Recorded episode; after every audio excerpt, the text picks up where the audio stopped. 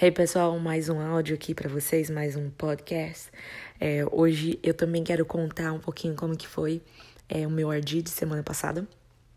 Semana passada eu cheguei é, na, na escola. É, na escola.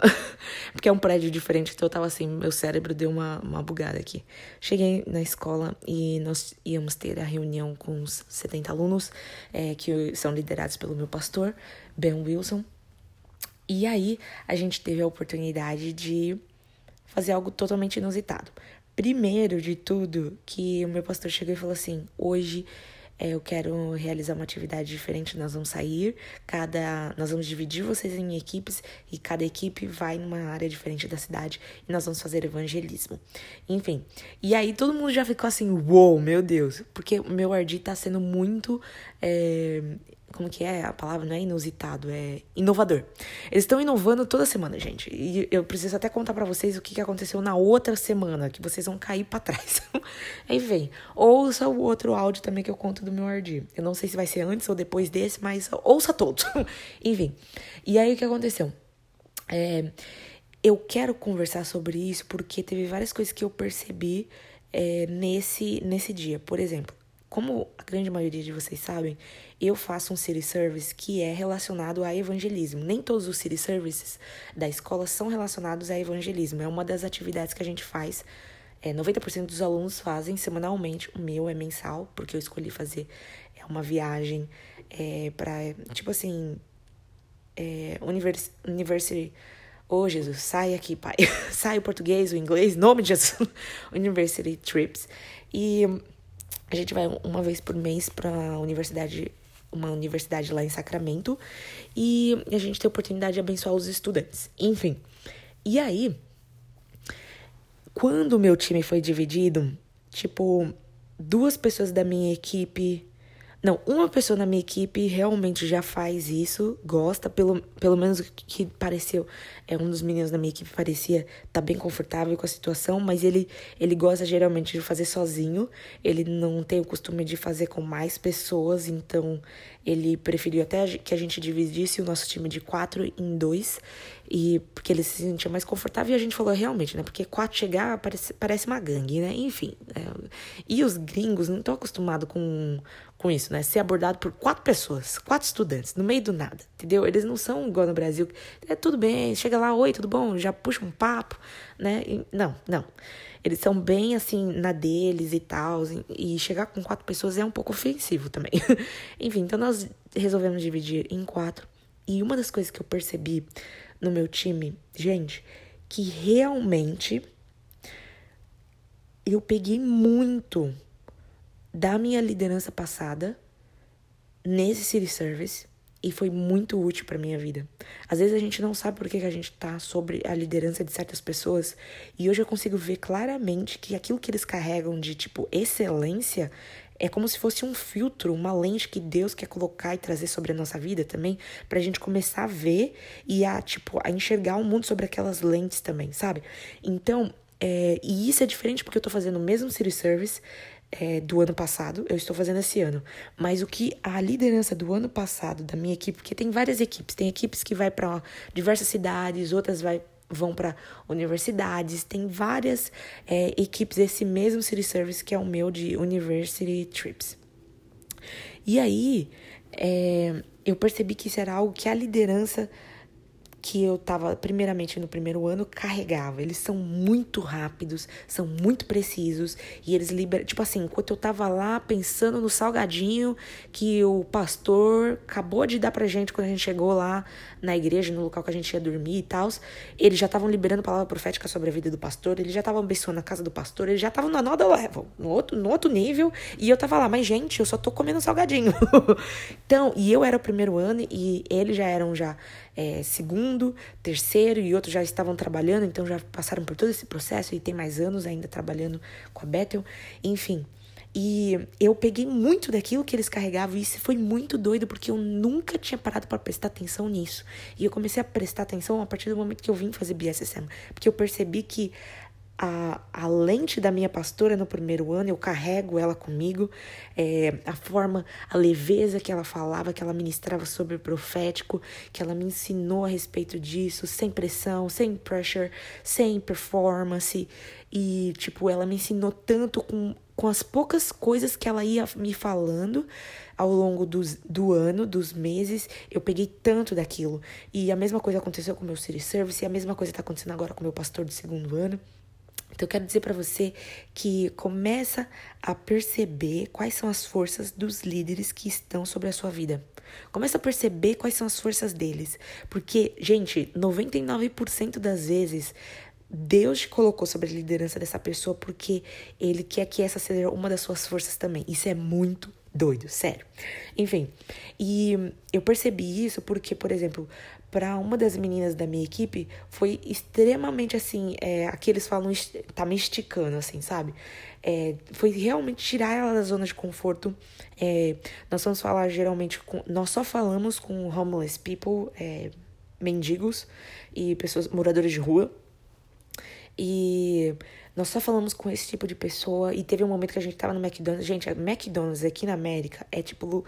É comida barata e muitas vezes você encontra todos os tipos de pessoa lá dentro. E, enfim, essa mulher, ela tava. Ela é uma mulher de rua e ela tava com a cachorrinha dela e ela tava muito estressada porque o pessoal do McDonald's, ela falou pra gente que tava tratando ela mal. Gente, enfim. E a gente teve uma oportunidade de conversar com ela, ouvir mais da vida dela e logo que a, tipo é algo tão intencional, sabe? É, a partir do momento que ela começou a conversar comigo, eu já comecei a, a perceber, perguntar pro Espírito Santo como que ele via ela. E o fato dela comentar sobre os amigos dela e falar que a gente poderia orar por ela, mas que ela gostaria que orasse pela amiga dela, já mostra como o coração dela é sedento pelos amigos dela, sabe? E a gente começou a andar junto com ela e ela conhecia todos os outros moradores de rua, sabe? Ela conversava com todos os outros e eu comecei a perceber como que isso era importante para ela, como que a amizade ela, era algo que ela priorizava. Às vezes ela tinha oportunidade de receber para ela, mas ela pedia para os outros, sabe? E, e ela foi é, uma moradora que sofreu muito. É, ela contou um pouco da história dela pra gente. Logo depois veio uma amiga dela totalmente oprimida, perturbada, literalmente. É, ela estava muito nervosa com as atendentes do McDonald's. Aí chegou um momento que as atendentes do McDonald's começaram a pedir para elas ir embora porque elas estavam assustando os clientes. E, e aí elas começaram a discutir na nossa frente. A minha amiga é, que estava fazendo evangelismo comigo já virou para mim e já botou a mão assim, ó. tipo, vamos dar o fora daqui agora. E eu, brasileira, né, gente, falei assim: minha filha, isso daqui não é nada. Falei, sossega um pouco. Eu já tava assim, tá, tá de boa, tá de boa. E elas brigando e eu querendo apaziguar. gente, só brasileira mesmo pra fazer um negócio desse. A gente quer ajudar, né? Tipo assim, o pau comendo solto. Real oficial, gente. O pau comendo solto. O pessoal lá super revoltado. E eu querendo, inglês nem é a minha língua oficial e eu querendo apaziguar, querendo ajudar e a minha amiga querendo correr.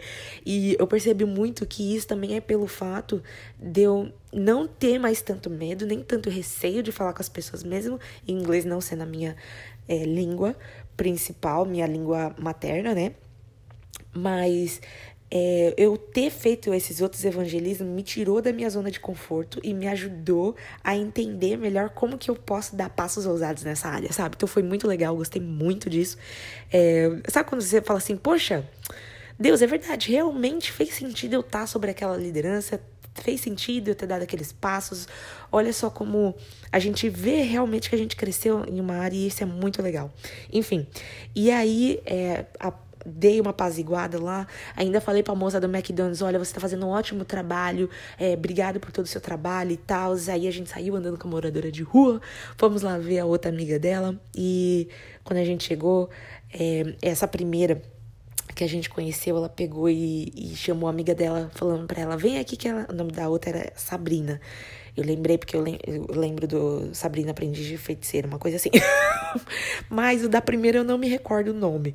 Enfim, e mais uma vez ela mostrando quanto ela se importava com a amiga dela, ela chamou a amiga dela para ela não perder a oração. E eu pude orar por ela junto com a minha amiga. E outra coisa que eu também falei no outro áudio, isso eu acho muito importante. É Minha amiga não queria nem que eu tocasse. Gente, eu sou uma pessoa que se eu vejo um, animal na casa de alguém, é, parente meu. Eu não sou de tocar nos animais. Eu não, não eu sou uma pessoa assim que eu não sou de ficar é, andando por aí com bicho, com bebê. Eu não sou aquelas pessoas. Bebê, meu Deus, coisa maravilhosa. Não sou, não tô nesse naipe ainda. Vejo um bebê bonitinho, legal. Fiquei com ele dois minutos, já tá ok, pode ir. Cachorro, criança, tá tudo no mesmo pacote. Enfim. E mas é como se eu sentisse uma necessidade de mostrar o quanto que eu me importava com as coisas delas também. Então eu vi o quanto que o cachorrinho era importante para aquela moça e ela entrou para ir usar o banheiro é, um determinado momento e o cachorrinho dela ficou com a gente. E eu fiquei fazendo carinho no cachorro, porque eu acho que que é importante a gente mostrar para as pessoas que, que a gente tá ali com elas, que elas não são o nosso projeto, sabe? Que elas não são mais um projeto, elas não são o meu próximo testemunho, elas não são a próxima pessoa que eu vou sair por aí contando é, o que eu fiz.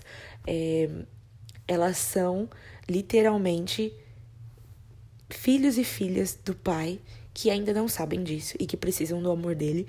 Então eu sinto essa necessidade também de tem valores para você, tem valores para mim também, sabe? Enfim, e eu lá fazendo carinho no, no, cachorrinho, e o cachorrinho tava super bem cuidado. A mulher era moradora de rua, mas olha, o cachorro dela tá melhor do que muito cachorro no Brasil. Aquela, só, só porque o cachorro tá na América ali. Não, é verdade, o cachorro tava muito bem cuidado. Tava usando roupinha, tinha coleirinha, tinha comida, tinha tudo, tava tudo certo. Aquela coleirinha tá ok, raçãozinha tá ok. perdão, gente, perdão, mas eu, eu lembrei da música, já tô soltando aqui. Enfim. E, e aí, quando a amiga dela é, foi, é, se reuniu com a gente pra gente orar por ela, é, a amiga dela pegou e falou, ela tava tão revoltada, que ela falou assim: as vozes dentro da minha cabeça estão mandando eu ir lá no McDonald's de novo e fazer xixi na porta de entrada daquelas, daquelas atendentes, para você ver o nível de perturbação que ela tava. E, e a gente não fez nenhuma libertação nem nada do tipo, porque uma das coisas também é, que a gente aprende muito aqui é que não adianta você fazer uma libertação se, se aquela pessoa ela ainda não, não teve uma mudança de vida, ela não teve um encontro com o pai real, oficial. E se a gente só fazer a libertação por fazer, a gente vai estar inclusive piorando a situação daquela pessoa, porque tem aquele versículo, não me recordo qual é a referência, mas quando a gente é, deixa a casa limpa, é, os demônios vão, eles vão embora, mas eles voltam e eles trazem outros é, sete piores com eles. Então você vai deixar a situação daquela pessoa pior do que o que ela se encontrava antes. Então eu comecei a declarar o amor do Pai sobre a vida dela, todas as, as características que eu havia, que eu vi que ela estava carregando, que era coisa que participava. Ela era tão bonita, gente. Essa mulher ela era tão bonita. E eu comecei a falar como que ela era bonita, como que Deus amava ela. E e aí ela virou para mim no meio da oração, ela falou assim: é, você fala muito bem inglês. Meu Deus do céu. Minha maior dificuldade nessa temporada na escola e tal é sobre o inglês. E, e eu vou compartilhar isso depois com vocês em outros áudios e tal. É, numa série de, de intencionalidade. E fiquem atentos nessa série, gente, que essa série promete. Vou compartilhar todos os breakthroughs aqui de, desse ano e é, é, é, com algumas chaves específicas te ajudando também a você entender quais são os próximos passos, é, quais são as próximas é, coisas na sua vida que Deus às vezes está dando algum direcionamento e muitas vezes a gente não percebe. Enfim. E aí, é, na hora que ela falou aquilo, eu falei assim: Ah, oh, meu Deus, muito obrigada. Na minha cabeça eu já tava assim: Me ganhou, minha filha, me ganhou, me ganhou. Mas enfim, é, Então, gente, foi uma oportunidade muito incrível. É, logo depois, no final, a minha amiga também, que já estava com certo receio de tocar nas pessoas, é, conversar com elas. Tipo, a primeira pessoa que a gente abordou antes dessas mulheres é, foi até uma, uma atendente de uma loja. E ela orou pela pessoa, mas assim, com uma certa distância. É, e e, tipo assim, preocupada, sabe? É, você percebe que, tipo, ela tava realmente dando passos ousados, porque aquela não é a área dela é, de, de força também. E aí eu já, já pude perceber também a minha amiga é, ficando mais confortável com a situação, já tocando nas pessoas e, e abençoando elas também. Então eu tenho certeza que foi. Que é, é inegável você você sair para fazer um evangelismo e você não mudar de alguma forma, gente. É, é impossível. E uma das coisas que eu gravei desse dia é que eu saí para amar as pessoas, mas eu recebi mais elogios do que eu recebo em todos os meus dias assim normais. Foi o dia assim que eu mais fui inundada de elogios, sabe? Tipo, seja no meu sorriso, seja do meu inglês, seja do meu sotaque e da minha beleza. Todas essas mulheres que nós saímos para abençoar naquele dia, elas me elogiaram mais do que eu receberia elogios em qualquer outro dia da minha vida. Tipo, se num dia normal eu não recebo, vai, nenhum elogio, ou um ou outro dia eu recebo um elogio, naquele dia eu fui inundada. Tipo, eu saí para amar e eu recebi amor, sabe? Tipo, pessoas que estavam na rua, tipo, demonstraram tanto amor por mim que eu falei assim, eu, eu no final do dia a gente tava conversando com os outros alunos e eu cheguei a essa conclusão, eu, eu saí para amar e eu recebi mais amor do que em dias normais da minha vida. Então, é impossível você sair para fazer um evangelismo e você não receber algo também. Então, era isso que eu queria falar com vocês. Espero que vocês tenham gostado. E é isso, gente. Eu vou ficando por aqui. Não esqueça de ouvir o outro podcast que eu vou falar sobre o, o RD, é, o meu Revival Group. Que a gente chegou um dia e os meus, o meu pastor não tava lá, não tinha ninguém. E ele falou assim: ouçam o Espírito Santo. Só tinha uma plaquinha no chão falando assim: perguntem pro Espírito Santo mais nada. Então a gente teve que literalmente perguntar para o Espírito Santo o que, que a gente ia fazer e eu vou contar para vocês o que, que aconteceu aquele dia e foi show, tá bom? Fiquem com Deus, até a próxima. Tchau, tchau.